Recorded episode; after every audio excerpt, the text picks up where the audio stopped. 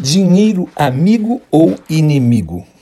Que muitas pessoas pobres e da classe média não sabem é que elas ainda não têm dinheiro porque, na verdade, elas têm problemas de relacionamento com o dinheiro. A gente escuta muito falar que dinheiro é escasso ou que é difícil ganhá-lo. As pessoas são influenciadas desde a infância de que ganhar dinheiro é muito difícil. Nossos pais, professores, muitos pastores ou padres e outras autoridades em nossas vidas, a maioria deles que tem muito pouco dinheiro, dinheiro tentam nos condicionar de que o dinheiro seja um mal necessário. Na vida das pessoas bem-sucedidas, a experiência na infância não é diferente. A diferença é que, ao longo de suas vidas, eles se expõem a padrões mais elevados a respeito do dinheiro. Eles aprendem que dinheiro não é um inimigo, mas sim um grande aliado e amigo. É um amigo tão poderoso que tem o poder de acabar com suas noites sem sono por problemas financeiros financeiros. É capaz de aliviar a sua dor física e pode até mesmo salvar a sua vida. E aprendem, inclusive, que o dinheiro sequer é uma coisa materialista. Eles entendem que materialistas são o pensamento das pessoas. Dinheiro é apenas um meio de troca sem qualquer vínculo com nada que seja bom ou ruim. Culpar o dinheiro por ganância ou materialismo é o mesmo que culpar a comida por as pessoas serem obesas. Os ricos e as pessoas de sucesso veem o dinheiro como um amigo especial que pode ajudá-los de maneiras que nenhum outro amigo pode. E esse tipo de pensamento positivo os leva a construir um forte relacionamento com o dinheiro. E quanto mais eles o adquirem, mais eles entendem isso. É com esse bom relacionamento que essas pessoas bem-sucedidas financeiramente conseguem pensar cada vez melhor a respeito do dinheiro dinheiro, o que automaticamente os faz aprender a economizar, a investir bem, a fazer dinheiro gerar mais dinheiro e a alavancar negócios lucrativos. É muito comum as pessoas ricas e bem-sucedidas serem vistas como pessoas que têm muita facilidade para ganhar dinheiro e frequentemente elas conseguem ganhar muito mais do que pensam que podem ganhar ou que necessitam